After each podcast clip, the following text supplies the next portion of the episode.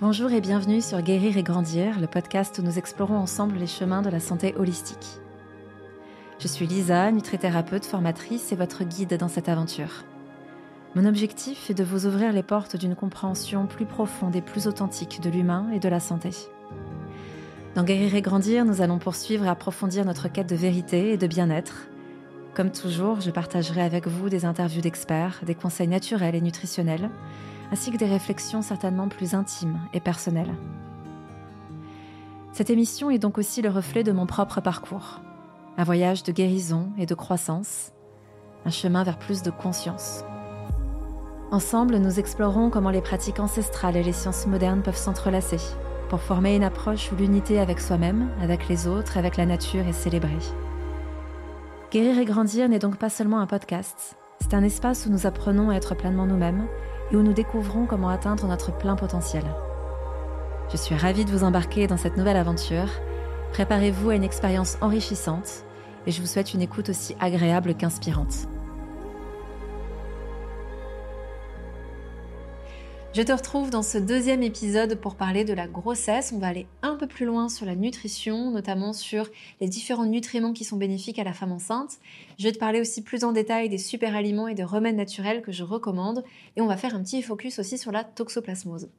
Alors pour commencer, je vais déjà reprendre cette notion d'assiette santé qui est bénéfique aussi bien au moment de la préconception que durant la grossesse.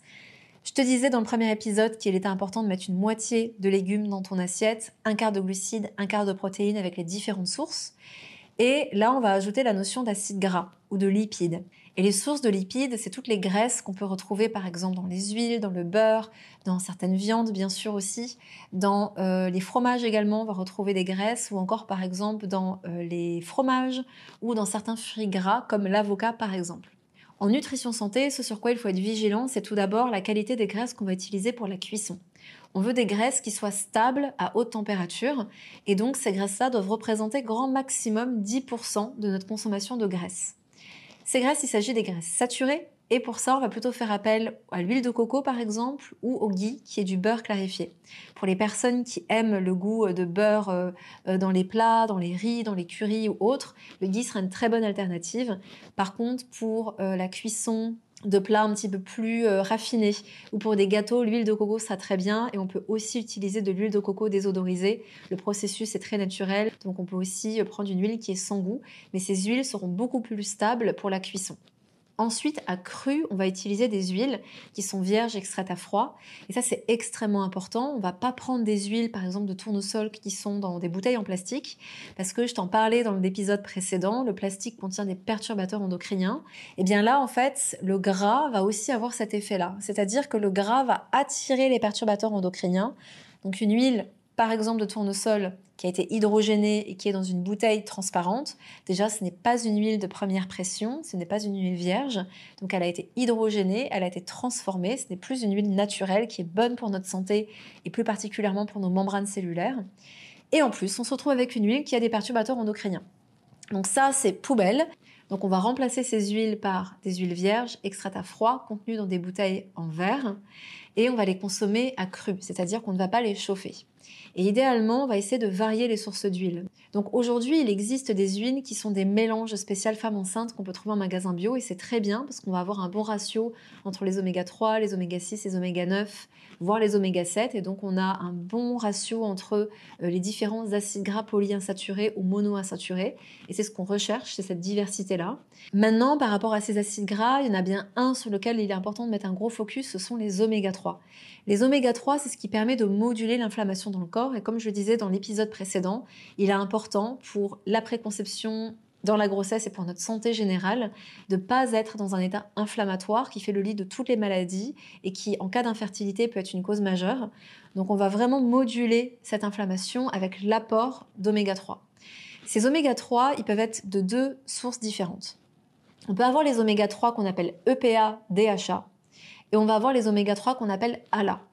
Les alas, ils nous viennent de sources 100% végétales. Ça peut être les graines de lin, il va falloir les moudre fraîchement pour qu'on puisse assimiler leurs oméga 3 et éviter en fait qu'ils soient oxydés. C'est pourquoi je dis moudre fraîchement. Si on achète une farine de lin euh, qui est stockée depuis belle lurette, eh bien en fait ces oméga 3 vont être oxydés et donc c'est pas intéressant. Nous on veut quelque chose de frais qui soit bon pour nos cellules. On va retrouver également des oméga 3 par exemple dans les graines de chia, donc ces petites graines noires qu'on va faire tremper pour faire des puddings, par exemple, parce que c'est une fois trempé et ramolli qu'on va pouvoir assimiler ces graisses. Et dans toutes les huiles, comme les huiles de cameline, de chanvre, de colza, euh, l'huile de lin également, on va pouvoir retrouver ces oméga 3 à là. L'huile de lin, j'aurais juste tendance à dire attention, moi c'est pas celle que je recommande parce qu'elle s'oxyde beaucoup trop vite. Donc je préfère aller sur des huiles de cameline que j'adore, euh, de chanvre, pourquoi pas, de colza, des mélanges d'huiles que je garde au frigo quoi qu'il arrive. Ça, ces bouteilles-là, vous les gardez au frigo. Les seules que vous gardez à température ambiante, c'est celles pour la cuisson. Une huile d'olive, pourquoi pas, si vous cuisez vraiment à basse température, ou alors comme je disais précédemment, huile de coco et. Sinon, pour tout le reste, on met ça au frigo. Ce qu'il est important de comprendre ici, c'est que notre corps, ce dont il a besoin, c'est pas des alas, il a besoin d'EPA, DHA. L'EPA, c'est lui qui a une action anti-inflammatoire. Le DHA, il est extrêmement important pour la santé cognitive. Donc c'est important pour la maman, c'est important pour le fœtus, mais c'est aussi important pour lutter contre ce qu'on appelle la mamnésie. Vous savez, cette sensation quand on est enceinte de ne plus avoir de cerveau. On ne sait plus ce qu'on était en train de dire, on a des trous de mémoire, on va dans une pièce, on ne sait plus pourquoi. Et puis ça continue dans les deux ans qui suivent la grossesse et c'est en lien avec les hormones. Pour limiter ça, la meilleure manière, c'est déjà de suivre toutes les recommandations qui sont en support écrit et qui accompagnent euh, cet épisode de podcast parce que tu as tout qui est détaillé, donc tous les nutriments ont bien sûr leur importance. On n'a jamais un nutriment miracle, c'est la synergie qui fait le tout. Mais le DHA est extrêmement important, c'est lui qui a vraiment le rôle majeur pour la santé cognitive. Donc attention aux personnes végétariennes, aux personnes végétaliennes qui ne consomment pas de poisson.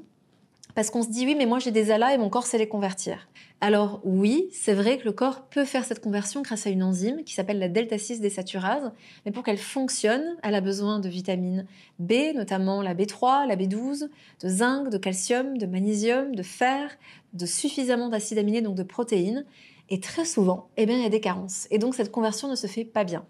Donc c'est pourquoi moi, la première, je suis flexitarienne, je mange euh, des œufs, je mange du poisson, mais 80% de mon alimentation est végétalienne, et eh bien pour autant, ces petits poissons, je les consomme parce que euh, plutôt que de tout le temps me complémenter, j'aime bien pouvoir faire appel à ces aliments-là pour avoir de l'EPA et du DHA. Si on ne veut pas consommer euh, de, de, poisson, il est important de se complémenter. Il faut savoir qu'il existe aujourd'hui des sources végétaliennes qui viennent d'algues, qui apportent de l'EPA, du DHA. La marque VivoLife, par exemple, en propose. Donc ça, c'est hyper important parce que je vois beaucoup trop de femmes enceintes qui partent dans des régimes qui sont très restrictifs, qui sont trop restrictifs, qui parfois aussi, ça j'en ai vu beaucoup en consultation, des femmes qui me disaient euh, j'ai été végétarienne toute ma vie, je suis enceinte de trois mois, j'ai des envies de viande pas possibles et je sais pas comment gérer parce que ben, j'ai le regard des autres, euh, j'ose pas en fait euh, sortir de mon régime habituel. Éthiquement, ça me pose un problème.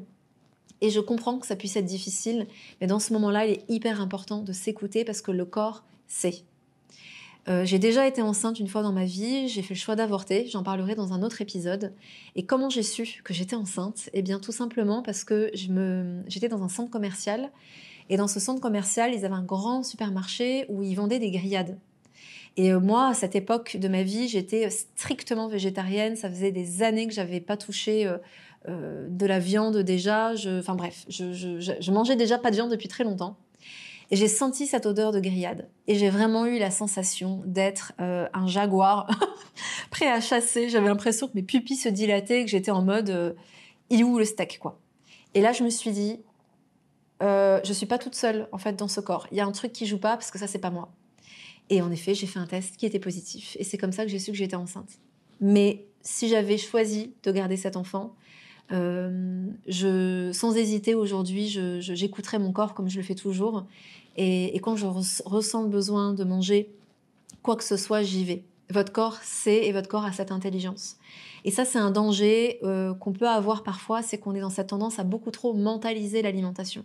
C'est-à-dire que parce qu'on a écouté un podcast et qu'on a dit qu'il fallait absolument supplémenter, eh ben on se supplémente.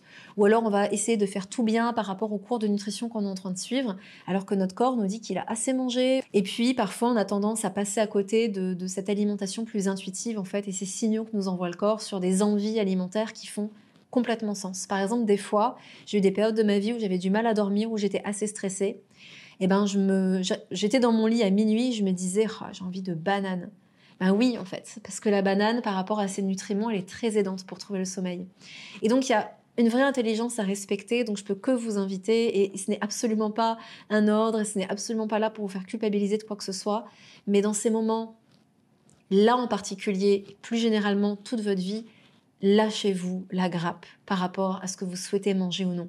Même si tout votre entourage sait que vous êtes végétarienne ou végétalienne, et c'est valable pour les hommes aussi, et que tout d'un coup vous changez, ça vous regarde, ça regarde personne d'autre. Et là, ce qui prime, c'est votre corps, c'est votre santé, c'est votre grossesse, si vous êtes déjà enceinte et que vous le vivez, et, rien d'autre en fait. D'accord? Donc c'est aussi important de, de préciser ça parce que j'ai vraiment été confrontée en consultation à des personnes qui vivaient ça très mal et qui ne savaient pas comment euh, gérer ça. Et je pense qu'à partir du moment où on est très clair avec soi-même, et eh ben, l'entourage suit. Voilà, tout simplement. Bon, j'en reviens maintenant à mes moutons et plus particulièrement aux acides gras. La chose que je pourrais préciser, c'est que euh, en tant que femme, si on a un taux de masse grasse trop faible, on peut avoir du mal à être enceinte et à avoir une grossesse qui arrive à son terme. Tout simplement parce que dans les graisses, nous avons des enzymes qui nous permettent de convertir la testostérone en oestrogène et on a besoin d'une très grande quantité euh, d'oestrogène quand on est enceinte. Donc, euh, ça peut être nécessaire, si on a du mal à prendre du poids, de consulter un ou une naturopathe pour optimiser l'assimilation, pour optimiser euh, l'alimentation, mais surtout l'assimilation, d'accord? Et pour peut-être euh, améliorer, justement, augmenter si besoin ce taux de masse grasse et donc avoir une bonne santé hormonale. Donc concernant les macronutriments, donc protéines, glucides, lipides, tu as un rappel euh, des meilleures sources dans le support écrit que tu peux télécharger en descriptif de cet épisode aussi. Et tu vas retrouver également toutes les vitamines et minéraux qui sont nécessaires à consommer suffisamment durant la grossesse, durant la phase de préconception aussi, et tu as les meilleures sources également. Donc je vais pas tous les relire parce que ce serait vraiment pas très agréable à écouter, mais en revanche, il y a des choses sur lesquelles j'aimerais rebondir. Déjà, il y a un premier focus à avoir durant le premier trimestre, c'est-à-dire que tous les nutriments, tous les macronutriments sont importants tout le temps. D'accord? Mais on a un petit focus qui est en lien avec la construction des tissus, la construction de l'ADN durant le premier trimestre. Et pour ça, les oméga 3, encore une fois, le iode dont on a parlé euh, dans le premier épisode, et la vitamine B9, ce fameux acide folique qui évite les malformations du fœtus, sont extrêmement importants. Donc je t'ai mis les meilleures sources, et ça c'est important de le conscientiser, et si besoin de faire des dosages, avec des analyses. Au deuxième trimestre, on est plutôt dans la phase de développement des organes. Donc là, il est important de bien oxygéner euh, l'organisme, de bien oxygéner euh, le fœtus, et donc il nous faut du fer en grande quantité. L'anémie euh, de grossesse, elle est souvent corrélée à un manque d'apport, alors un surcroît des besoins bien sûr, mais c'est souvent aussi corrélé à un manque de vitamine B9. Donc pour lutter contre l'anémie de grossesse, s'assurer qu'on a suffisamment de B9 est aussi très important. Et par rapport au fer, c'est un peu comme l'iode, d'en avoir trop peu est tout aussi dangereux que d'en avoir trop. Trop de fer dans l'organisme, une supplémentation qui est faite à l'aveuglette est pro-oxydant et pro-inflammatoire et on ne veut absolument pas ça. Donc là encore, de faire des bilans sanguins pour voir nos taux de fer et se supplémenter seulement si c'est nécessaire, c'est important. Et en cas de supplémentation, attention aux compléments alimentaires de grossesse qui mettent systématiquement du fer et qui très souvent n'est pas un fer de bonne qualité, comme le fumarate de fer, l'oxyde de fer qui n'est pas assimilé et qui, à part faire du mal aux intestins, ça fait pas grand-chose. Donc là, on va partir plutôt sur du bisglycinate de fer, du piédolate de fer, pourquoi pas. On peut ajouter un oligo-élément à base de fer pour vraiment soutenir l'assimilation du fer par la cellule. Si besoin, on peut aussi, bien sûr, encore une fois, consulter un naturopathe ou un nutrithérapeute pour vraiment avoir des recommandations spécifiques. Mais déjà, avec ces recommandations-là, au moins, tu choisiras le meilleur des compléments pour toi. Enfin, en troisième trimestre, le gros focus est mis sur la création des fanères, donc les ongles, les poils, les cheveux, et le développement et la solidification des os. Donc là, il sera très important de faire attention à nos apports en calcium, en phosphore et en vitamine D. Maintenant qu'on a fait ce focus sur euh, les trois trimestres et avant d'aller plus loin sur les super aliments, les analyses, je vais te faire une petite parenthèse quand même sur la toxoplasmose. En général, en tant que femme enceinte, on est bien informé. En fait, il faut savoir que si on est infecté par ce parasite durant la grossesse, ça peut avoir des conséquences graves pour la santé du fœtus, mais on peut être immunisé en amont. Donc, Ça peut être bien de faire des analyses juste avant de tomber enceinte ou en début de grossesse pour voir si on est immunisé ou pas. Dans tous les cas, il est bon de prendre euh, quelques précautions, c'est-à-dire de bien se laver les mains avant chaque repas. Quand on manie la terre, quand on manie la litière, par exemple, de nos, chats, si on en a, ben, soit de demander à quelqu'un d'autre de le faire pour nous, soit de bien porter des gants. Bien se laver les mains, bien sûr, après. Pour les fruits, pour les légumes, on va veiller à bien les laver. On peut utiliser une brosse à légumes et on va aussi les éplucher idéalement. Et puis tout ce qui est viande crue, poisson cru, c'est aussi à éviter. D'accord? Donc ça, je te l'ai remis aussi par écrit, comme ça tu auras un petit mémo. Vu que je te parlais des analyses qu'on peut faire par rapport à la toxoplasmose, je t'ai aussi indiqué quelles analyses peuvent être intéressantes. Pour ma part, je pense que de faire un bilan complet, c'est très bien. D'aller doser les, niveaux de vitamine B, parce que ces vitamines B sont beaucoup trop importantes, tu le verras. On a, comme je le disais, la vitamine B9, cet acide folique, c'est juste hyper important pour la santé de ton fœtus. Mais tu vas aussi avoir, par exemple, la vitamine B6. Euh, on sait qu'en postpartum, une, femme qui a été carencée en B6 durant la grossesse et qui a été carencée en magnésium va avoir beaucoup plus de chances de faire une dépression postpartum et elle peut aussi avoir beaucoup plus de sauts d'humeur durant la grossesse. Donc, ne serait-ce que les vitamines B, de toute façon, tous les, micronutriments qui sont indiqués, ça peut être bien de faire un dosage. Le magnésium, pour ma part, je complémenterai quoi qu'il arrive, parce qu'on est tous carencés. On est euh, aujourd'hui presque 90% des Français à être carencés en magnésium parce qu'on a des vies hyper actives, parce qu'on a tendance à être hyper stressé, parce qu'on vit aussi dans un monde où il y a beaucoup d'ondes, beaucoup d'ondes électromagnétiques, beaucoup de Wi-Fi, beaucoup de Bluetooth, la 5G, etc. Et ça, ça impacte notre système nerveux, et notre système nerveux est très gourmand en magnésium. Donc puisqu'il est tout le temps en train de s'adapter à ces ondes, eh bien, il a besoin de plus de magnésium. Donc se complémenter, c'est pas du luxe. Et donc quand on est enceinte, analyse ou pas, le magnésium, pour moi, on peut vraiment y aller. Donc voilà, tout ça, tu as un petit récap. Mais après, pour les analyses, je pense qu'il peut être aussi très intéressant de faire un profil des acides gras. Ça, ça va te permettre de voir comment tu t'alimentes. Et si tu consommes suffisamment d'oméga 3, ou si au contraire, tu as trop d'acides gras arachidoniques, par exemple, qui sont des graisses qui viennent euh, de produits ultra transformés, d'huiles qui, euh, qui ont été hydrogénées, par exemple, de produits qui sont saturés. Euh, et, donc, ça manifeste un, un, statut potentiellement qui est inflammatoire dans l'organisme. Donc, idéalement, le mieux, ce serait en phase préconception, donc plusieurs mois avant la grossesse, de changer l'alimentation. Et puis, au bout de minimum trois mois de changement alimentaire, aller faire une analyse pour aller voir euh, où tu en es au niveau des acides gras et si tu as besoin de voilà, faire la part belle à plus d'oméga 3 ou si tout est OK ou si tu as besoin d'une complémentation, par exemple. Ensuite, les deux autres analyses qui peuvent être très intéressantes à faire, c'est le dosage du fer et également un bilan thyroïdien. Et pour ça, il nous faut des analyses urinaires. Là, c'est pareil, je vois énormément de femmes qui, après la grossesse, déclarent des hypothyroïdies. C'est normal, c'est-à-dire qu'elles sont épuisées, euh, elles ont eu des carences pendant la grossesse, l'enfant a tout pris et elles se retrouvent avec une hypothyroïdie dès qu'elles accouchent et euh, c'est ce qui peut après être très difficile à récupérer parce qu'en tant que jeune maman, bah, on est fatigué, on n'a pas le temps, on ne pense pas forcément optimiser son alimentation. Si on l'a pas fait avant et durant la grossesse, c'est rarement euh, en post-accouchement qu'on a le temps en fait de s'occuper de ça. Donc c'est important de voir la santé thyroïdienne en amont et de prendre soin de la thyroïde et tous les nutriments que je t'ai indiqués dans le support écrit vont soutenir la santé thyroïdienne.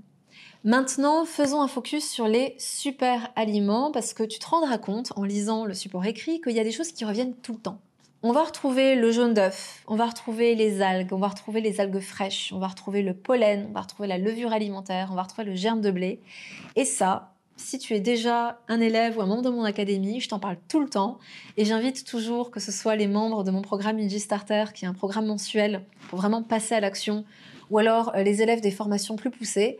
Je leur dis, prenez l'habitude d'intégrer ces super aliments qui sont des bombes nutritionnelles et qui permettent des fois de pas toujours devoir euh, faire des assiettes parfaites, mais qui vont apporter un maximum de micronutriments au quotidien. On va voir le pollen par exemple. Le pollen, idéalement le pollen frais, c'est un pollen qui est conservé au rayon, euh, au rayon surgelé en magasin bio. Il peut se commander en ligne aussi. Et ce pollen, en fait, il va apporter tous les acides aminés essentiels. Il va apporter des vitamines A, C, E, du sélénium, du fer. Il va aussi apporter des enzymes digestives et des probiotiques. Parce que le fait qu'il soit frais, et non pas vendu euh, dans des rayons à température ambiante, permet de préserver euh, ces, bactéries. Et ces bactéries vont ensemencer notre microbiote intestinal et ce sera très bénéfique. Et en parlant de probiotiques, justement, il peut être très intéressant de se complémenter en probiotiques durant le dernier trimestre. Déjà parce que l'enfant va profiter du microbiote de la mère, donc ça va être vraiment ce qui va construire son immunité. D'accord? Et puis, on va aussi avoir euh, une baisse de 30% des allergies chez des enfants dont la mère a pris des probiotiques durant le dernier trimestre. Donc c'est quand même pas rien. Et donc ça peut être très bien de, prendre un petit complément. Donc si on se complémente avec des gélules, on va vraiment chercher le maximum de souches possibles. D'accord? On ne cherche pas une souche spécifique. On essaie de trouver le probiotique le plus varié possible. Ensuite, on va avoir le germe de blé qui, comme le pollen, est très facile à utiliser parce qu'en fait, on peut les parsemer sur des salades. Donc le pollen, je mets plus dans un smoothie, dans un jus, euh, dans une compote, sur une salade de fruits, alors que le germe de blé, je le mets plus sur mes plats salés. Et donc, on en fait, on en prend à peu près une à deux cuillères à soupe par jour. Et le germe de blé est très intéressant parce qu'il apporte une quantité pas possible de vitamine E, qui est très antioxydante, euh, des vitamines B1, B2, B9, ce fameux acide folique beaucoup de minéraux et d'oligo-éléments comme le magnésium, le fer, le zinc, euh, le phosphore par exemple, et puis des acides aminés aussi. Donc pourquoi s'en priver, hein, j'ai envie de dire? Euh, On va avoir la même chose avec les algues qui, elles, vont être particulièrement intéressantes par rapport à leur rapport en calcium et par rapport à leur rapport en iode. Pour avoir et pour bénéficier en fait de leur iode, on va plutôt privilégier des algues qui sont fraîches, donc des algues bio, parce que les algues, c'est la centrale d'épuration des océans, donc on va plutôt privilégier des algues qui sont bio et qui sont fraîches, comme ça on fait notre plein d'iode, donc ça peut être une petite cuillère à café par jour, ou alors une bonne cuillère à soupe tous les 2-3 jours, ce sera très bien. Et puis enfin, en termes de super aliments dont j'ai envie de mettre le focus dans cet épisode, c'est l'ortie, parce que l'ortie est une bombe de minéraux, elle est extraordinaire aussi pour les personnes qui manquent de fer. Donc je t'ai mis dans le support écrit aussi comment l'utiliser, comment te faire des tisanes d'ortie euh, pour, euh, pour en faire le plein. Tu peux aussi bien sûr regarder des recettes de tartare d'ortie, des soupes d'ortie pour euh, te reminéraliser et soutenir ton organisme, aussi bien en période de préconception que de grossesse qu'après en période post-accouchement.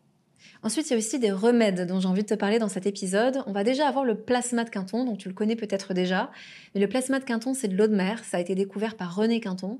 Et il s'est rendu compte que l'eau de mer contenait les 118 éléments du tableau de Mendeleïev, donc c'est-à-dire que ça contient tous les minéraux et oligo-éléments dont notre corps a besoin, dans les mêmes proportions que notre propre plasma. Donc c'est de l'eau de mer qui est très bien assimilée, qui va reminéraliser l'organisme en profondeur. Donc c'est ce qui en fait un remède hors pair parce que Rappelle-toi, si tu as déjà écouté l'épisode, le premier sur la grossesse, euh, je t'expliquais qu'un équilibre acido-basique est extrêmement important et ce qui très souvent permet de retrouver un bon équilibre acido-basique, c'est de reminéraliser l'organisme.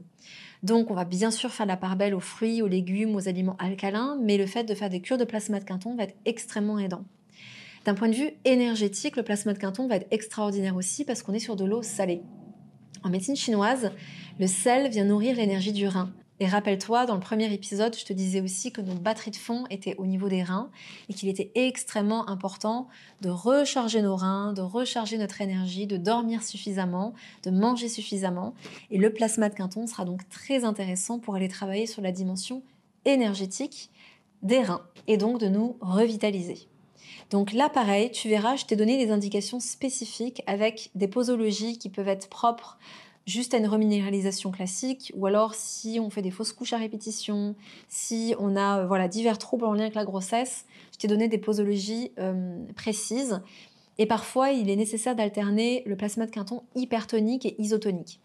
Hypertonique, c'est le plasma de Quinton pur. Isotonique, il a été dilué, tout simplement. Et à titre purement indicatif, on va souvent conseiller d'abord de l'isotonique en première intention, avant de passer à de l'hypertonique. Et tu verras que selon les profils des personnes, euh, je vais recommander de l'iso ou de l'hyper. D'accord? Donc euh, tu peux te référer euh, au support écrit si c'est quelque chose que tu souhaites tester. Il n'y a aucune contre-indication par rapport au plasma de Quinton, tu peux y aller. Il faut juste faire attention aux personnes qui prennent de l'hypertonique et qui ont de l'hypertension. D'accord? Parce qu'on reste sur de l'eau salée. À part ça, on peut y aller. Autre remède dont je voulais te parler, tu verras que je t'ai mis des indications de fleurs de bac. Donc les fleurs de bac, l'idée est de travailler d'un point de vue énergétique sur l'aspect psycho-émotionnel avec euh, la signature des fleurs.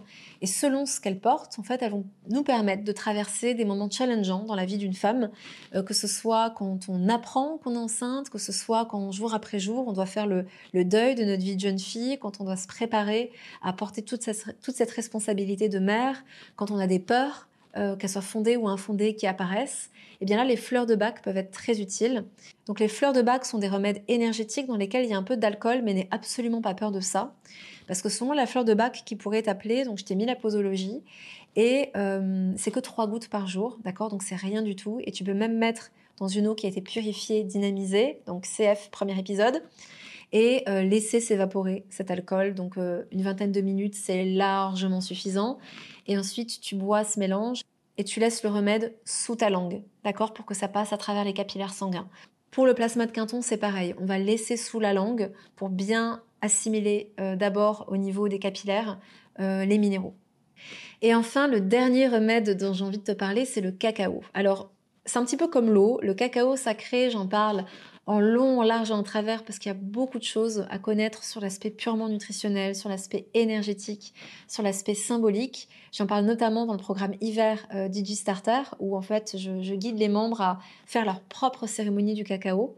Mais en bref ici, l'idée est de comprendre que le cacao sacré, c'est pas juste un cacao qui est bio, qui est fair trade ou qui est cru.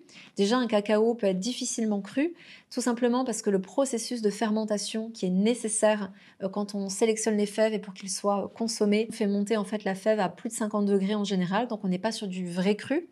Maintenant, on considère que c'est cru parce qu'on ne fait pas chauffer ça à haute température comme le font les industriels. Euh, mais sur ce cacao sacré, on est vraiment sur un cacao qui a été cultivé avec la conscience que c'est une plante maîtresse, que c'est donc une médecine et qu'elle a un esprit. De manière ancestrale, les peuples premiers au Mexique, mais aussi les Incas, les Mayas, beaucoup de civilisations l'ont utilisé pour des rites de passage et notamment ils avaient conscience que c'était une plante antéogène, c'est-à-dire qui nous permettait de rentrer en connexion avec les dieux. Et euh, d'un point de vue euh, purement biochimique, il est intéressant de savoir que c'est l'aliment, c'est le seul aliment qui contient de la théombromine. Et cette théombromine, étymologiquement, veut dire nourriture des dieux. On est sur des molécules qui grâce au beurre de cacao, c'est-à-dire grâce à la matrice du cacao qui n'a jamais été transformée, contrairement à ce que font les industriels.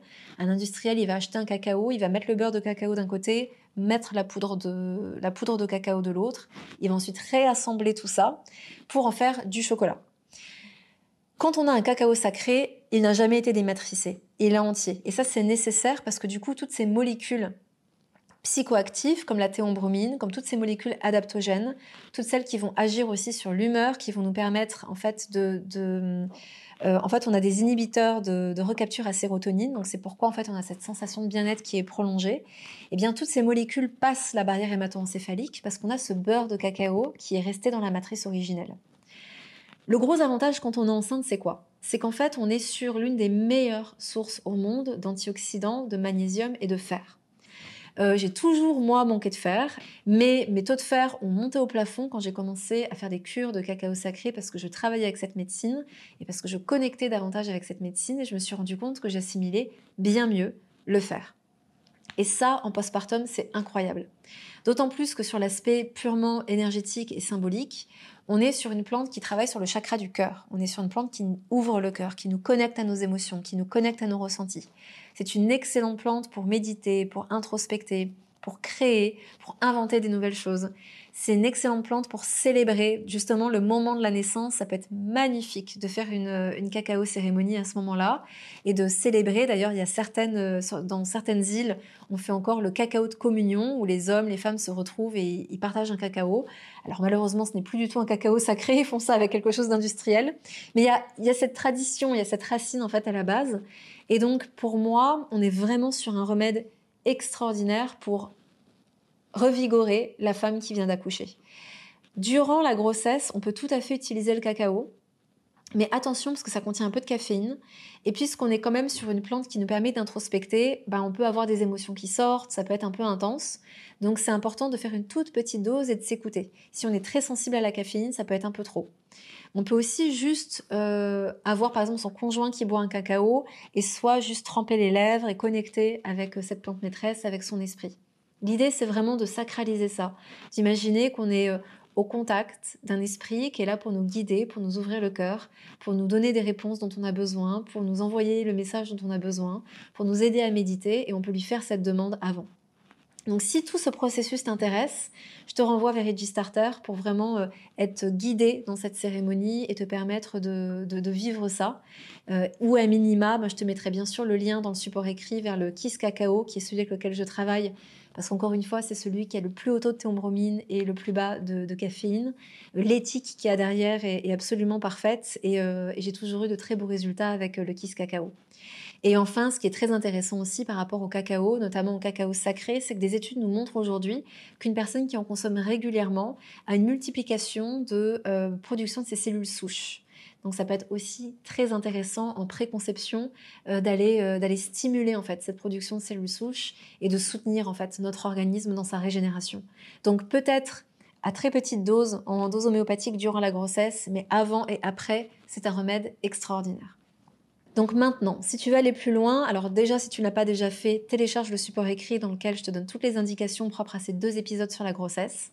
Je t'invite à télécharger EG Pocket, qui est mon application mobile pour concevoir tes assiettes santé, apprendre à faire les bonnes combinaisons alimentaires, avoir des centaines de recettes et tout ça, c'est 100% gratuit.